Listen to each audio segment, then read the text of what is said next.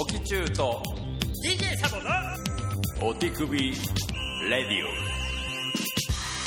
しわーす。お。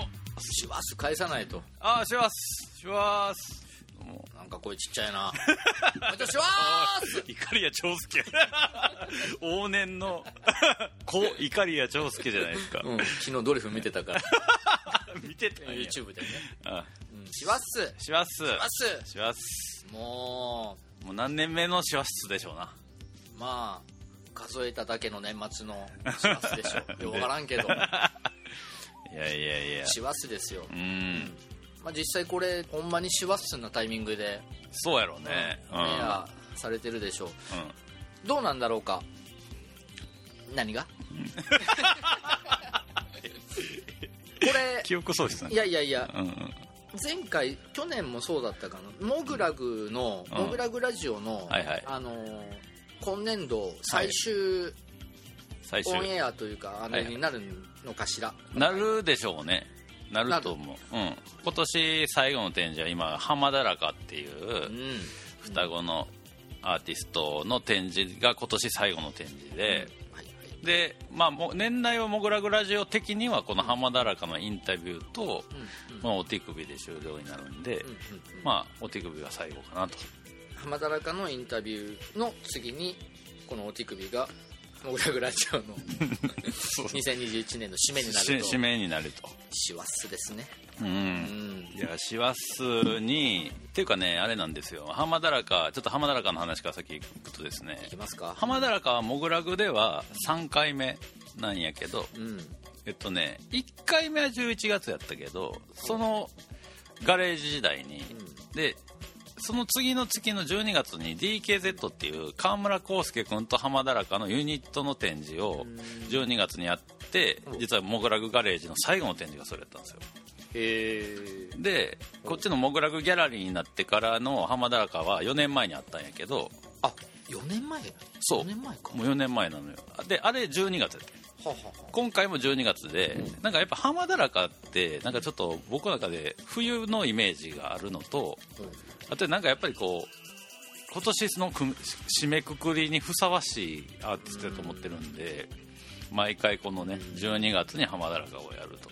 ちなみにその浜だらかは冬のイメージうん。のなんか由来というかまあなんか単純にこう使ってる色とかがやっぱまあ当時は昔は特に黒背景に白とか金とか銀とかが多くてちょっとこうし落ち着いたというかあもうなんかもうジャマイカみたいな感じじゃないやん、なんかもうちょっとこうシーンとした感じの印象がやっぱあるんで、あれはサンバダンスの匂いはしないもんね。ししないでしょ。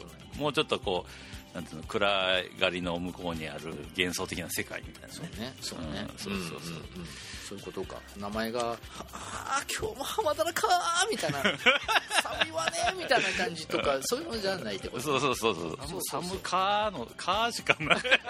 浜だらって何よって感じ。あ。浜だらかーって。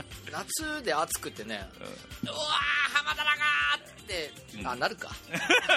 いや、なるし、しかもあれらしい。浜だらかって、蚊の一種らしくて、どっちかっつうと夏の方が蚊って多いやん。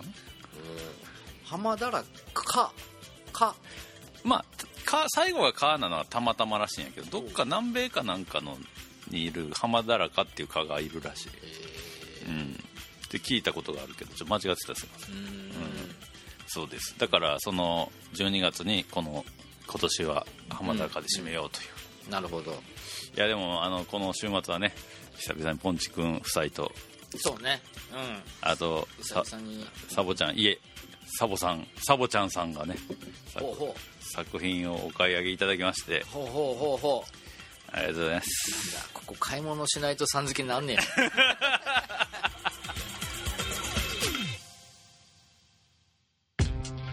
おきちゅうと。DJ サボのお手首レディオあのー生まれて初めてうん。初めて高い絵を買う、そうね、人生で、はいはいはい。うん。今まで1万円台2万円台ぐらいの絵とかなんかそういうアート的なものはうんうんうん。買ったことがある。はいはいはい。記憶はある。けどうん。もうゼロ1個増えた額のものを買うっていうのはそうね、うん。いやあの実際なんかうちのギャラリーってまあ言ったらこうハイテキ安さとか、うん。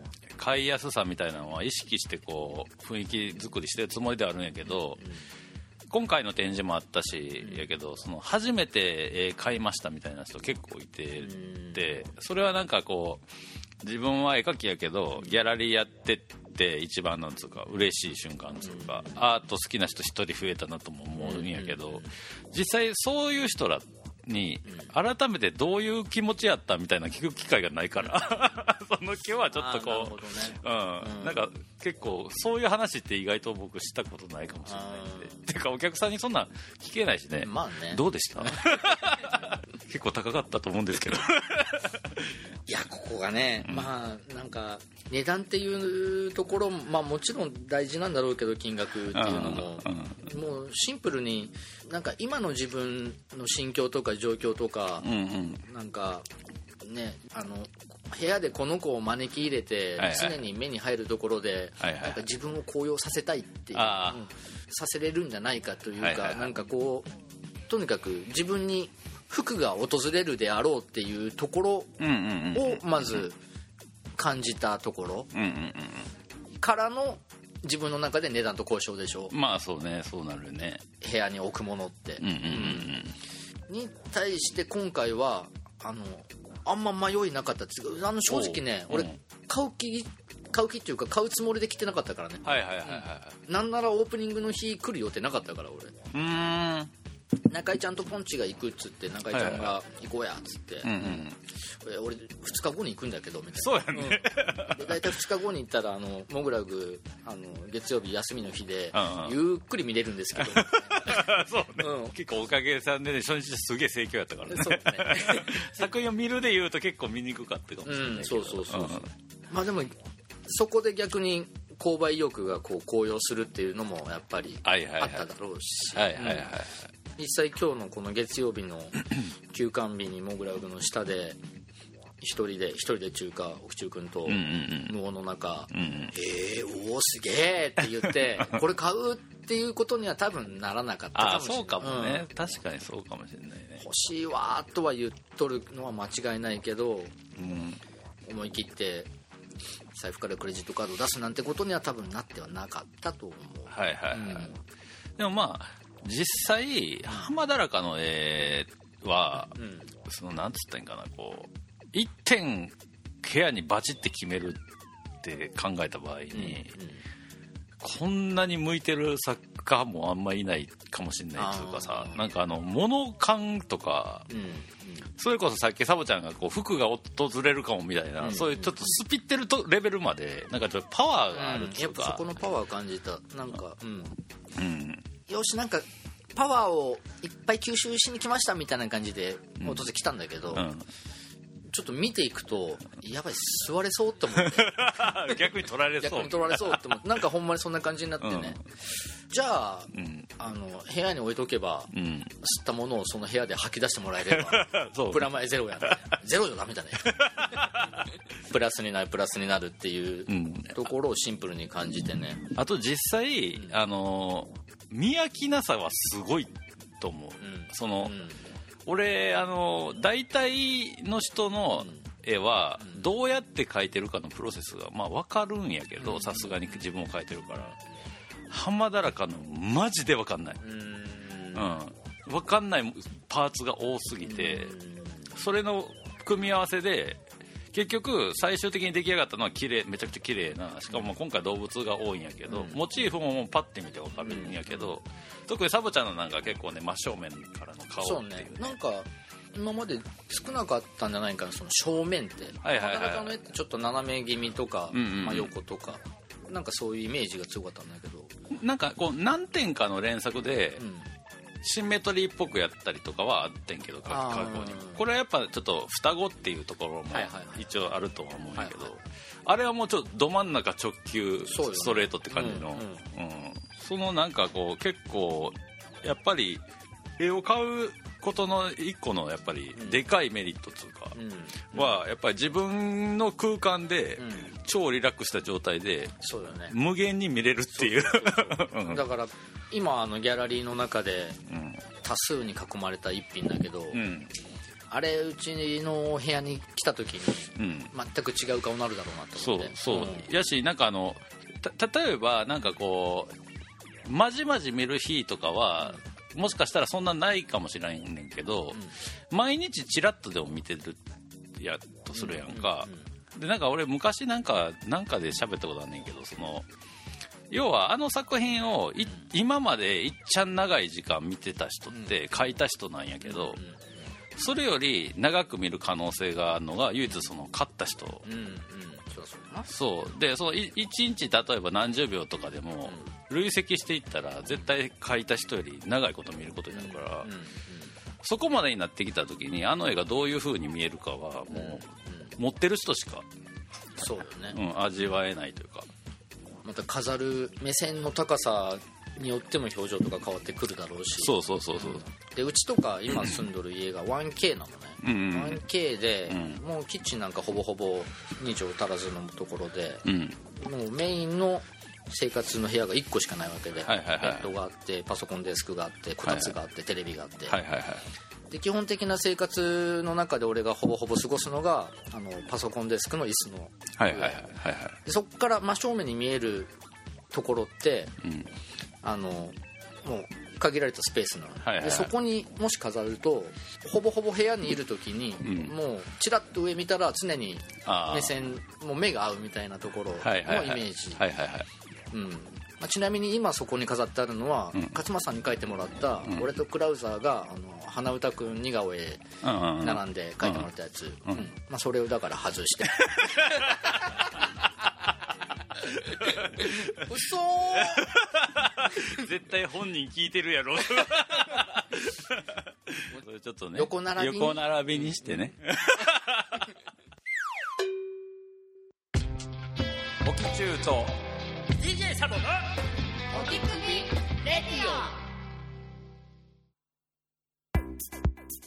ちなみにちょっとあの年末にちょっとだけじゃあ真面目にちょっとだけギャラリストっぽいことを一応入れといていいですか？一瞬。オちょっとよ。あのキャンバス作品やんか。ほう。あのとりあえず直射日光が当たるとこにはあ。飾らないでください。それはねあのまじまじとあと聞こうと思ってたの そう。いやまず額に入れるべきか入れないでっていうところから。俺はサボちゃんタバコ吸うやん。ただ部屋で吸わない今あそうなんや、うん。じゃあいいかもしれないけどでも一応まあ生活習とか、なんかその台所が近いとかうん。考えると、額に入れた方がいいかなと思います。でそのその際に、その額の表面っていうのが、昔はガラスやったんやけど最近はアクリル板が主流になっててでアクリル板の方が正直あの割れても買い替えやすいし、軽いうん。でプラスあのまあちょっと業者探しまあ多分楽屋最近あると思うんやけど、一応 UV カットのアクリル板っていうのがあるんですよ、でだからそれに入れてあげると、まあ多少直射日光避けたとしてもさ日光は多少入ってくるやん部屋の明るくなる程度には、それは、まあ、まあ一応ガードされるんじゃないかなという感じですね。うん。最悪ね段ボールハウスになったとしてもうん日光最近にすれば。勘が絡んだ。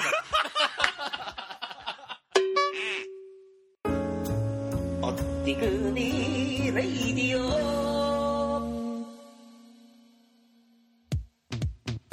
めっちゃしょうもない話していい？しょうもない話しよ最近あのコロナの緊急事態宣言が10月の中盤ぐらいに明けてさあの飲み屋が普通に営業してるじゃないですか今。ね。そう。であの俺らも我慢してたけど、ちょっとあの飲み歩きを結構再開しててちょっとあのリバウンドかってぐらい俺と太田も飲みまくってるんですけえどアホなの？アホみたいどうも、うん。でもそれって、まあ、要は従来よりもコロナ前よりもあのちょっと飲む量が増えるぐらい足を出向くと飲んじゃうってことでしょ？そうそうそう。あとなんかそれこそ、昔はよく言ってたけど結構僕らの好きな店って真面目に示してたとこ多かったから、あ久しぶりって感じでまあレギュラー店みたいなの回ってる間に、あの新しい店とかがちらちらこう目に入るようになってで昔やとちょっとここ行ってみようかっつって、ああよかったねとかもうここ二度と来へんなみたいなそういういわゆる掘るみたいなことを、うん。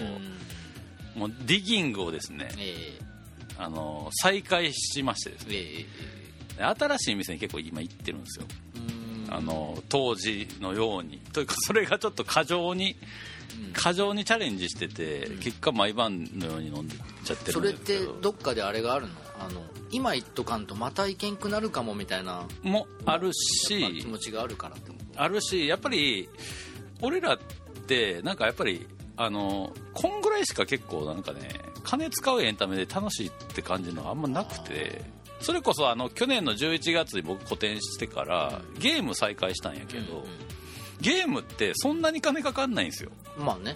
言初期費用だけだそうそうそう。俺が最初に手かけた「ゼルダ」って追加コンテンツ合わせて1万円ぐらいやねんやんかソフトが。うん。でスイッチって3万ぐらいやん。で4万やんか初期費用で言っても。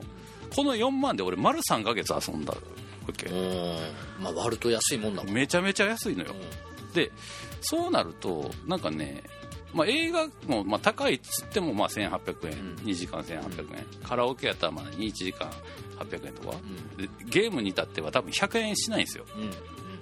うん。で唯一俺らがまあじゃあっつってやってるのが、その飲み屋。はいはいはい。まあ1人3000円ぐらい。まあ行きますわな。1日。一日？1日とか一晩。一軒でしょ？1軒1軒、まあでも大体1軒しか行かないんで。でそのなんつうの今まで行ってるところ、もううまいのが確定してるとこはなんかみんなをこう、飲みに行こうってなった時に、もう間違いない店に連れて行きたいっていう気持ちが僕らにあんねんけど、同時にやっぱりそれもさ何回も行ってると、新しいの欲しくなるやろうからっていうのもあるし、まあ、自分らが趣味っていうのもあるんだけど、やっぱ新しい名店をこう掘りたいなと、はいはいはでそれでねいうん。最近ちょっとね、新しいちょっと潮流みたいなもの潮流？ムーブメントをね街に感じてて僕ら。町に感じて？そうそうそう。なんか御徒町っていう町にあのねまだちょっとどこまでこれが広がってるかちょっと分かんないんやけど新しい、旗らしい？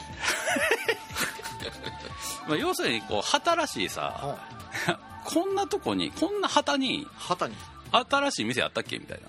旗たたたたあれこんなとこ飲み屋やったっけなみたいなのが結構あるんやけど、あのねコロナのこの緊急事態宣言が明けて最初に行った新しい店っていうのが、台湾料理のお店うん。やったんやんか、はいはいはい。でなんか綺麗な感じできたばっかりみたいな、で次の日に全然エリアも違くて、うん。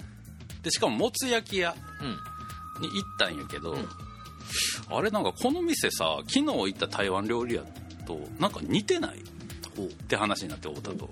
でそれがその2軒目に行ったそのもつ焼き屋の店の説明みたいなところに、私たちはネオ大衆居酒屋を目指してますって書いてあって。ネオ？そう。それ以来街歩くたびによく似た店構えの店をちょいちょい見るようになってこれを僕らはネオ系って呼んでるんですよ 完全にアキラのファンだべ。いやこれねネオ系は僕の中で3つの定義を一応つけてみてまず1つ目はネオンを使ってる。え？看板とか。いきなりダジャレ？あのねそうまあちょっとここだけちょっとでもね大きい特徴やねこれが。なるほど。あのネオン化のネオンいわゆる。だからうん。なんかそれで店のタイトルなりなんかこう絵をやってんのを看板かもしくは店内のレイアウトにあしらってある。うんで2つ目があの昔のちょっと昭和レトロな感じのなんかおばあちゃん家の風呂場みたいなタイルわかる？なんか可愛い感じで丸かったりとかなんかいろいろ色もカラフルなやつとか、あれが店内の装飾に使われてる。えー。で3つ目の特徴がこれが結構ネオ系やなって感じやねんけどメニューの1個がこぼれてる。こぼれてる？あのこぼれ何々っていうメニューが絶対1個あって。うん。要するにその映えるメニュー。うん。だ最初に言った台湾料理ではこぼれ麻婆豆腐っていうのがあってうん。ちっちゃい、あのなんつうのお茶茶碗蒸しが入りそうな器に、その外側にまで麻婆ついちゃってる感じの麻婆豆腐があんねネギトロ軍艦こぼれ落ちんみみたいなやつそう。うんもう まさにあの2軒目にいたもつ焼き屋のとこ、こぼれ鉄火巻きっていうのがあって。カマキこぼれるか？そう。鉄火巻きってどうやってこぼれんねやろうと思って見たいから頼んだら、こう鉄火巻きの太巻きの上に、トロあのネギトロが山盛りに乗っかってて。上に？上。にだから鉄火って、巻物からこぼれた瞬間にぐちゃぐちゃぐちゃって、なるね。ミンチになるんやって感じのやつねんけど。うんうんうんうん。らそういうなんかこう映えメニューがあるっていう。はあはで女性客を、まあ、が入りやすい感じ。ああなるほどね。だけど価格も適当で,、うん。でホッピーとかも出してるみたいな。はいはいはいはい。でその目線で街歩いてると、うん結構新しくできた店がそういう感じになってて、うん。で名前も全部違うんやけど、名前も違うけど親会社一緒みたいなパターンってあるやんか飲み屋って。なんかこれ新しい勢力出てきてんのちゃうかっていう。うん。うんそれ俺たち今ネオ系これネオ系ちゃうかみたいな。そのネオ系が徒歩圏内にあるってこと？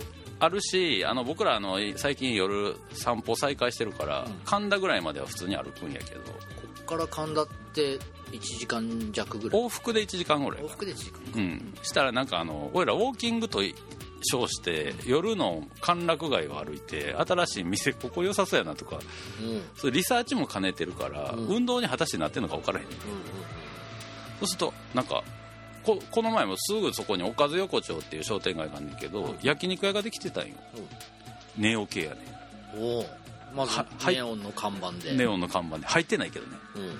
でなんかあのサービスの仕方があってなんか2時間ホルモン食べ放題みたいな。なんかあんまり今まで見たことないサービスの提供の仕方しててこのなんか新しいアイデアを今までのそのおっさんが好きそうなエンタメに盛り込むっていうとこもちょっとなんかあの新しい令和世代のネオおっさんを作るために、ネオおっさん。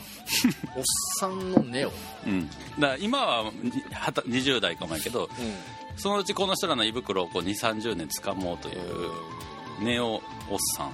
え焼肉屋のこぼれは何がこぼれたのかなあねそれねメニューまだちゃんと見てないんやけどただあの食べログで調べると、都内で一番、あの煙がすごいから、服気ぃつけた方がいいって書いてたから、まず煙あのこぼれ煙なのは間違いないこぼれ煙ってただただ 昔からあるわそんなやつ。いくらでも。都内一らしいからこぼれ煙なのはまず確定して都内一煙い店ええん。かのそれ。そこは多分ねいけてないと思うんですけどね、うん、なんか結構ね今ちょっと最近の僕らのちょっとトピックネオ系が来てるよでこの話をうんいろんな人にしたしてんねんネオ系があるっつって。そしたらそれこそクラウザーがこの前、なんか美容業界にも今ネオ系来てるらしくて。いやただその美容界のネオ系があるっていう話だけどうん。もともとそれが昔からなかったことを知らなければネオかどうか分かんないっていうところで。私分かんないんだけど。いやだからその食べ物屋さんだったらなんかある程度今まで言ってるから分かるけど、なんかさなんかあのネオっていう言葉自体がさ俺らにとってはちょっとなんか懐かしさがあるやん。うん懐かしさとともにでも今年の12月はそのネオが。そう。そうですよ。俺が初めてネオを知ったのはネオジオなんやけど。まだ途中やで俺。あごめんあごめんなさいね。ちょっとネオ話聞いてなかった。そうよ。今私が言ってるネオはマトリックスですよ、ああそうですよ、うん。そう。主人公ね。うん、俺今年最後のおそらく今年ラストの楽しみの映画はこの「マトリックス」だから。いやだから当ててきてるかもしれんむしろ。どういうこと？パーマ。パーマじゃない。ネオがパーマ。パンチかなね あのい ネやオパンチって。ね何それ。ネオネオヤクザの髪型の。ネオネオパンチ。いやなんかあのネオがうん。ちょっと来てる、うん。ちょっと覚えといて。これだけ。これだけ覚えといて、ネオが来てるのね。うん、ネオ。今ストリートでネオが来てる。うん。ネオラルド・ダ・ヴィンチじゃない前回俺がダヴィンチコード見たって言った瞬間に しょうもないもん見とんな終わりじゃ終わりっつって終わったのが前回だったけどね。そうね、ん。寝起きでよかったよ寝起きならなおさらね CM 筋 この時代において温かい筋とは何か我々は忘れかけているんではないか。さまざまな野菜を煮込んでそこに一つだけ特別な筋だしにもるし思い出にも筋。買い物途中すれ違ったあの若者は楽しそうにプレゼント抱えてどこへ向かうんだろう。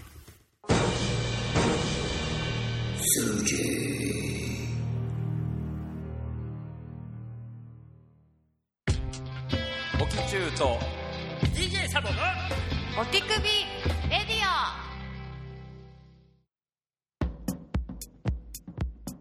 まあなんかそんなことをね思う師走ですよ私たちは。うんなるほどね。まあでも美味しいものを食べ歩くお金の使い方ってもうもうほんまに綺麗なお金の使い方よね。まあね、まあなんかその楽しいし、美味しいしでしかもまあ飯も飯って出てくるもんやし、まあ、あとはなんかそのなんつうかねこうそんなに高いもんも食わんから僕らは、うんまあ、せいぜい3000円から5 5000円ぐらいの感じやから、無理なくやし、そうそうそう。まあなんかちょっと偉そうな言い方したら町にの経済をね回してる的なとこもあるっちゃあるし。ネオ偉そうやな。確か なんかもうあの下手すぎて。何にも引っかかってないからちょっと一番おもろかったんだけど、に俺もうあれだから。質じゃなくて数で勝負するタイプネオ偉そう。10あるうちいいの出たらもう9カットすればいいと思う。もうもう機材に吹かへんようにするのが必死やったもん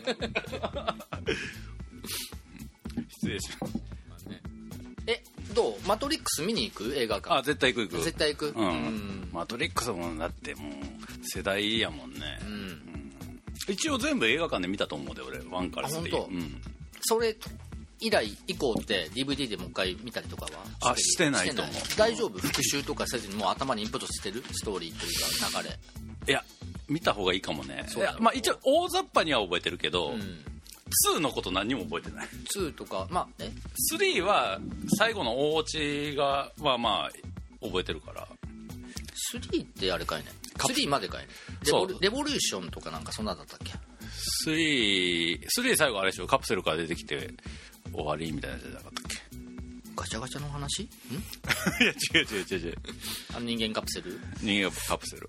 人間カプセルはだって一番最初じゃない？あれ最初やっけ？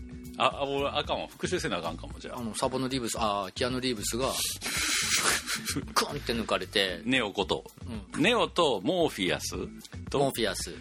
とあのと女の人が。女の人は何だっけな？えっとなんだっけな。えっと何だっけな？あかね 元彼？元カ 元カノ？まあ彼もありえるか。まあね。あかねやったら。いやなんかあのアニマトリックスっていうのあったんですあ見てない。い、うん、知っとるけど。あれは確かあの3の後に日本のアニメーション会社を中心に何個かが作ったやつで、俺正直わマトリックスは1とアニマトリックスがすごい好きなのよ。で2と3は正直あんまり覚えてないっていうか、だから2と3は見た方がいいかもしれん。そうよね。多分流れ的に続編的なところから始まるとは思うよね。まあそうやろううね、ん、いきなり、ね、エピソード1とかそんな話はならんでしょ。ならんと思う、たうん。まあでもざっくりさあれじゃない？マトリックスっていう世界が、もうその人らにとっての全ての経済活動とか生命なんかエンターテインメントがそっちにあって、現実はもうそうもうカプセルに入ってつながれてる人らが、のイメージの中であると。そうね。そのイメージの中の、まあ、夢夢じゃないけどイメージか、うんイメージの世界で楽しむことによってのエネルギーでロボたちもエネルギーを得てるそうそうそう、ね。でそれでそのシステムを維持しているっていう状態。でそのシステムの中であのあいついたじゃん。あのシステムのあのなんだ。お。えっと。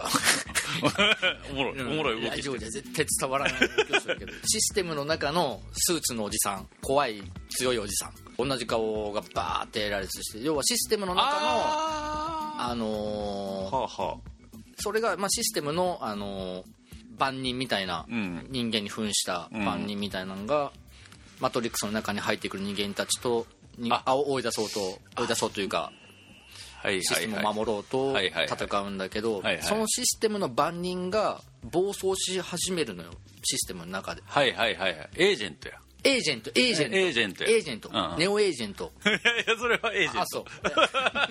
いや4で出てくるかもね。ネオエージェントはね。そうね。うん。でそのエージェントが暴走してシステムの敵にもなり得るっていうはいはいはいはい。になって、うんうんでネオがシステムのボスと、ん。あのお前のところのシステムのエージェント暴走しとるけど、ん。私やろうか？みたいな。あであなるほど。でシステムのボスが「うーんいける？やれる?」みたいな、じゃあ任すわみたいな感じで、うんうんでシステムのボスから直々にあの頭の後頭部に線ガポってあー。でマトリックスの中で暴走したエージェントを倒して、はいはいはい。で最終的にあのシステムのボスと人間がちょっと和解みたいな感じ。ああなるほど。で終わってんの。そうか。レボリューション。リボリューションエボリューション？レボリューションやったっけね。で要はだからあれやんな。だからそのエージェントはそのシステムを安定させるためにうん。ちょっとあのあれやね要するにあのアニマトリックスって基本的にそういう設定が多くてはいはいはい。要するにその現実この現実うん。の中で僕が一番好きな話っていうのがあって 100m 走の話があんねんけど 100m 走するだけのめっちゃ短いアニメなんやけどそいつあの人類最速でん鍛えすぎて足が速すぎて、その仮想現実の設定を超えてしまって、ん。マトリックスの向こう側に行って目覚めるっていう話やねんかだから要はそのシステムの中は、ん。そのどんだけ個性があったとしても、数値の中でこう域値を超えないようになってるんやけど、そういうなんかこうたまに人間のその可能性みたいなものがうん。システムを超えた時に、そのエージェントがそういう不確定要素みたいなのを、まあ、潰していくことでシステムを安定させるっていうのと、その暴走が結構裏返しになってる中で、それを倒すために、要要はちょっとチートっぽいっつうかこうなんつうのその仮想現実の中で超超能力みたいなを獲得して、ん。そのし安定させるためのシステムの暴走を止める人間っうんうんうんうん。ていう話やなそういえば、うんうん。そうやったそうやった。なるほどなるほど。だからまあ普通に考えたら、最終的にはだからあのマトリックスの世界では、そのいわゆるマトリックスの内側うんうんうん。で終わってるもんね。だからその外側のだからあのターミネーターと違うやん。ターミネーターは、そのもう滅亡した世界をうん。滅亡してない状態に持っていくために、そうね。ど過去にっちもどっちも現実世界の話だからね。そう一応ね。ターミネーターはそうそうそう、でまあその多層世界というか別の未来の可能性をこう枝分かれさせていくってことやけど、だから今度の「マトリックス」がありえるとしたらだからその外やんな外を人間が取り戻す話になるのか。うんうん。だから地球地球そのものよねそうそうそうそうそう。かもしくはまあ、マトリックスの内側でいいじゃないになるかどっちかやね多分。でもあれよあの1でも2でも出てこなかった唯一のシーンがレボリューションであるのが、うん。あのあれなんだっけな飛行艇みたいなのあるじゃん。あの飛行艇中かね。うん。なんかビカビカーみたいな未来の乗り物みたいな。小学生 なんて言えばいいのあの乗り物だって。翼もついてないエンジンもついてないなんか青い扇風機の羽みたいなのが ビカビカーなってビヨーンって飛んどるん。なんて言えばいいあれ。まあ未来の乗り物。未来の、うんまあ。飛行艇みたいな、うん。あの戦艦があるじゃん。戦艦じゃない。いやあれで、うん。あれにネオとそのあのガールフレンドや。うん、んガールフレンドやで。が2人で乗って、グワあのシステムのボスのとこに、あのー道なき道を敵につつかれながら、はいはいはい。グワーって進んで「あかんかんかんかん」っつって「一回上に逃げるべ」っつってうん「痛い痛い痛い痛い痛い痛い」一回空の上にまで逃げるぞっつってブワーって言って暗闇の中を雲の中ボコボコボコって言って。帰ろう帰ろう帰ろう帰ろうっつって。そう、うんうん。うん一旦一旦上に逃げるべっつってボーって上がってスポンって雲から抜けてふわーって太陽が出てあはいはい。パーってなんかあの静寂の綺麗な夕焼けというか、うんあの太陽の光、うんうん。ふっと出た瞬間にガールフレンドが「beautiful」って言って でそのまままたスポーンって雲の中に入ってボコボコボコボコってしばかれるんだけどでもその時にあの雲を抜けた時の、もうその「beautiful」って言った時のあのガールフレンドの、もう可愛いこと可愛いこと。もういい顔しとった。うん。なんか太陽を取り戻せっていうタイトルになると。マトリックス4太陽を取り戻せ。オキチューと DJ サボのお手首レディオな映画好きにしかピンとこんような話しとる場合じゃないよ。メールはメール。メールいや。メールは？来て？来て？来てねよ。来てねよ。来てねえよ。あ来てねえよらしいです。そっかメール来てないか。やっぱねあれかも。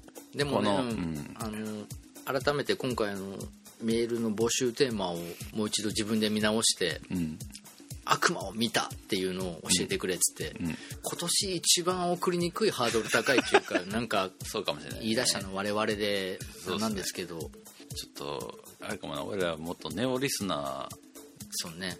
年の年の暮れにそんな悪魔の話なんか誰も聞きたくないよ。ーそうやったな。うん。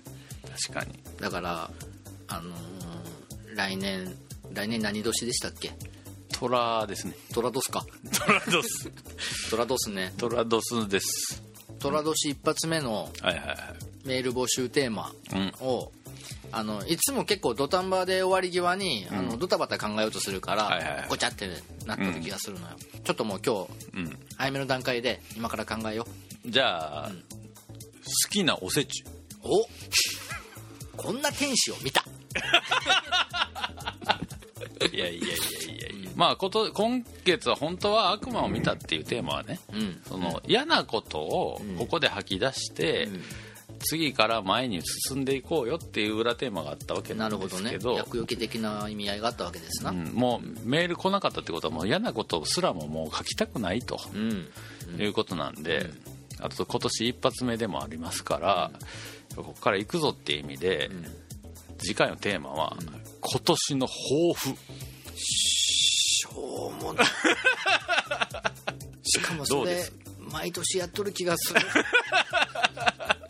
2022年にやってみたいこと。これでまた2月だからね。もうあと11ヶ月しかないですけどね。そうね、うん。あなたのネオ抱負。あネオ抱負にするじゃあネオ抱負。ネオ抱負。まあ俺のネオ抱負の解釈は、ん来年じゃないかもしれんけどでかいことっていう解釈で海外展開ですね。ネオネオネオネ 来年になるかどうか分かんないけどね。オうん。ネオ抱負としてはそれをちょっと大きく上に掲げときたい。うん海外広しいろんな場所ありますけども、ん。まあそこは決まってはない全く決まってないんで、だからそこはネオなんですよ。なるほど。もしかしたらグリーンランドとかになるかもしれないです。しないしもう誰も人人おらんけどみたいな、ヌーしかおらんけど。ね、まあ、でも誰もやってないうん場所だからね。まあネオまあねちょっと夢みたいな話っていう意味では。うん、いいじゃないですか。それは楽しみ。いいネオ抱負。そうですね。ネオ抱負をね、やっぱり。抱負の上抱負の上位概念としてネオ抱負があるから。実現が見えてるような計画されたものではそれは抱負それただの抱負やからね、もっと上をいったものがネオ抱負。ネオ抱負です、でサボちゃんはどうですか？抱負とネオ抱負。ね。最近まあ最近っていうかもともとなんだけども、ん。とにかく寝るのが下手なんですね私ね、あへえ。うん、睡眠ベタ。っていうのがもうここ10年以上。睡眠不足ではないの？まあ、イコール不足になるんだけどもうとにかく寝るのが下手。要は寝寝つきが悪いってことだよね。寝つきが悪い、うん。寝るタイミングとか、うん。寝方とか、ん。うん。あのとにかく寝ることが下手なのあへえ。寝なきゃいけないっていう前日には必ず寝れないとか。俺が一切抱えたことない疑問あの悩みかもしれない、マジで？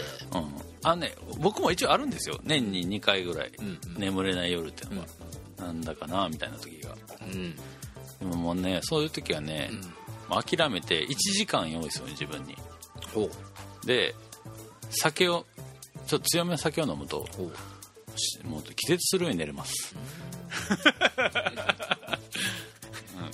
うん。あのアマプラとか見ながら。多分俺強いお酒飲んだら寝る前に「エレレレレレレ!」って吐いて、うん、そっか。余計寝つき悪くなるかもしれない酒飲まんかったらきついよねそこ。うん。確かに。まあ寝酒っていうやつはよく聞きますけどもね。うん。なので、うん。来年の抱負は、ん。寝る。あでも眠りをうんこうちょっとこうトレーニングというか改善していくのはうん。結構でかいテーマかもしれないですいねや本当にそうだと思う。うなんか枕が合ってないとかないの？ーんないと思あないんしっくりきてる。なんか太田も結構ねなんか一時期あんま寝れへんみたいな時に枕変えたらかなりスムーズえに、ーうん。何枕に変えたの？腕枕？ちいや腕枕はもう別にするけど、別にあれ腕枕ってちょっと話全然それるけど、枕に乗っかってる頭の、に引っかかってる首の下に腕入れる。うんうん。一番腕がしびれないやつね。そうそれそれそれ。はいはいはいはい。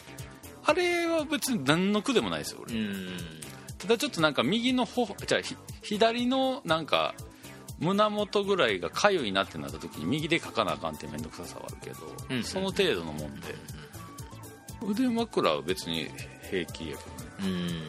うーん。がっつりなんかたまにもうほんまにあの左腕しびれるうっ血するぐらいまでのうん感じでちょっとこうなんていうの逆に枕とうん頭の下にうんうんうん。はさ完全にロックオンされてしまうみたいなのに気づいてなくて明け方も痛い痛い痛いみたいなのはうんうんごくまれにあるけど。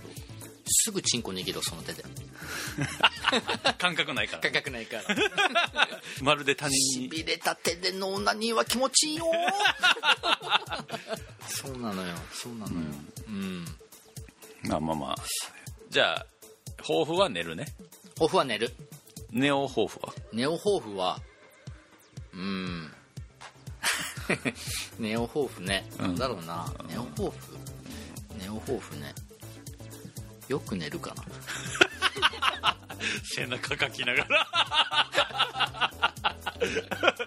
投げた瞬間。パーソナリティが話題投げた瞬間みたいなこれはほんまに生まれてこの方46年ほど経ちますがまあ未来を考えるのが苦手で。す そうね。そうしようネオ抱負、未来を考える。なるほどね。うん。ちょっと先のことを考えてみるそうね。たまにはちょっと自分と向き合って未来のことを考えてみるのもぼちぼち折り返し折り返しも途中まで結構進んだような気がするけど、うん、いいかもね。ぼちぼち靴つれ起きないうちに考え始めるのもいいかもしれないな。うーん。なんかあるかね抱負。2022年ですからね、今年の東京オリンピックはどうなるかななんつってね。あれ北京オリンピックって来年だっけ？冬季？冬季。来年来年。ワールドカップも来年。なるほどね。冬季はあれだけあれを見ちゃうねなんかあのめっちゃ狭いコートを超高速で回る人ら。スケート？もうスケート一回言って今の。の めっちゃ狭いコートをめっちゃ高速で回る。虫みたいに。背中にタッチしてなんか回りながらもうめっちゃこけんのよ。めっちゃこけるの、うん。めっちゃ高速で。めっちゃ高速でこけて、うん。めっちゃなんか膝に手を置きながら、うん。めっちゃ回んねあいつらっ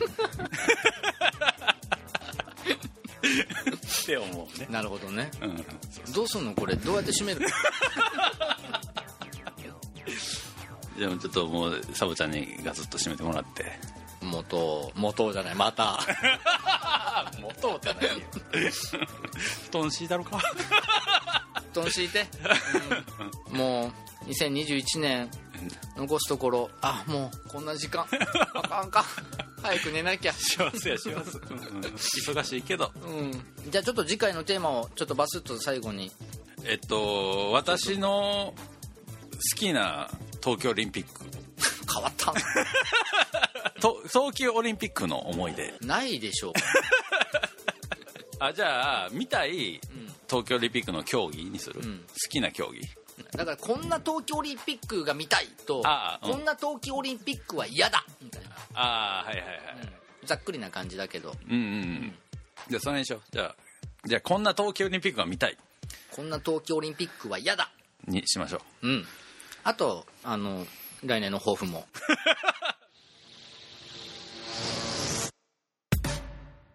回のトークテーマについての内容はもちろんのこと。あなたのエロさをこっそりと教えてくれたり番組への質問だったりファックみたいなことだったり何でも OK です。宛先は？インフォアットモグラグドットコム。info at モグラグ .com 懸命にお手首レディオ宛てと書いて送ってください。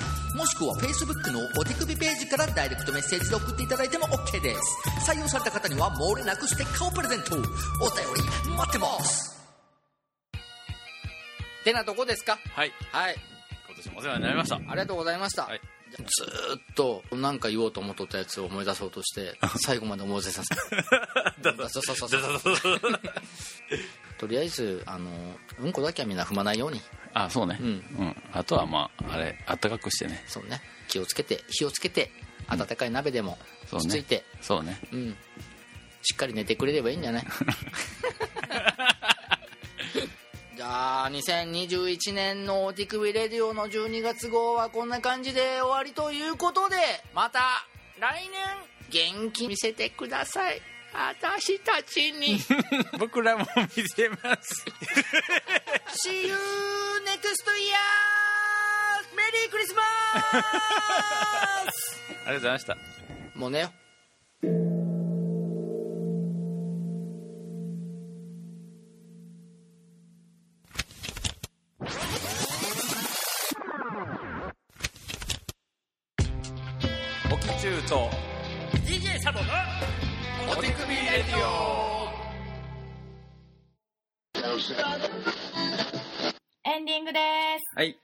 いうわけでございまして、えー今回の手首レディオをもちまして、2021年のモグラグラジオも終了ということでございますね。はい。皆様、あの今年もね、2021年も、モグラグラジオ、モグラグギャラリーともどもね、お世話になりました。お付き合いいただきありがとうございました。りがとうございました。というわけで、新年一発目のですね、モグラグギャラリーのインフォメーションを、おたさんの方から最後に、バシコーンとよろしくお願いします。はい。2022年一発目の展覧会は1月8日土曜日から30日日曜日開催ターザンキックソロエキシビジョンニュー極楽ハウスです。はい。初日1月8日土曜日は、えー今回19時から22時でオープニングパーティーを開催いたします。はい、そうですね。あの、展覧会自体はいつも通り、あの、1時から8時までで、初日も1時からギャラリーは空いてるんですけども、オープニングパーティーとして、今回は、まあ、新年一発目ですからね、まあ、ターザンキックの、まあ、森田くんっていうといえば、あの、また1月に配信予定の、モグラグラジオの映画ランキングのレギュラーメンバーでもあるんですけど、その、ターザンキックの森田くんが、えー一発目なんで、パーティーしましょうということでね、オープニングパーティーをちょっといつもより時間を長めにやらせていただきます。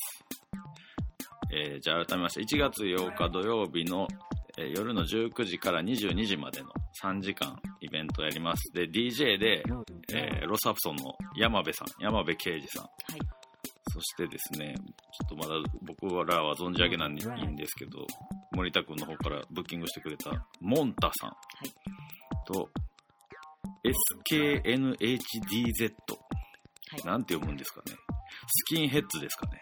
あうんわかんないですけど。まあそういう3名の方が DJ をやってくれます。でチャージはフリーでいつものオープニングパーティー通りあのドリンクもあの一応ドネーションでねカンパ制でドリンク出すんですけどあのちょっと DM 作った段階では情報が間に合ってなかったんですけどこれに加えまして、えっと、我らのですねもう本当にあのこの23年ですかね知り合って。あはい。あの僕らの周りでめちゃくちゃうまいピザを焼く男としてねはい。もう俺らの周りではかなり名を馳せておりますファカロピザギャラリはい。ーの、えーケータリングはいですね。キッチンカーでのケータリングを予定しております。限定50食。あのーこのピザに関してはですね、あのー去年の2月にうちで個展やってくれた寺田克也さんも大絶賛。大絶賛してますね。俺イタリアでも個展したことあるけど人生で一番うまいピかもしれないこのピザって言ってましたからね。そうですね ぜひあのーまあ森田くんの展示自体はまたあの来月インタビューも出しますけどあの基本的には絵画と服の展示になる予定で、まあ、そこに森田くんの方でブッキングした DJ の音楽とでこちらから呼んでいる最高のピザで2022年のモグラグギャラリー開幕しようと思ってますんでぜひこの機会に皆さんお集まりください。どうぞよろしくお願いします。お願いします感じですかね。はい。というわけで、じゃあ新年は、えっ、と、モグラグラジオは、おそらくですけど、この先まで言ってるこのターザンキックのアーティストインタビューから始まり、そして毎年恒例となってます、モグラグ的映画ランキングを1月の後半に配信の予定でございますので、えー来年もモグラグギャラリー、ともどもモグラグラジオどうぞよろしくお願いします。というわけで、モグラグラジオボリューム417でした。ありがとうございました。皆様、良いお年を。良いお年を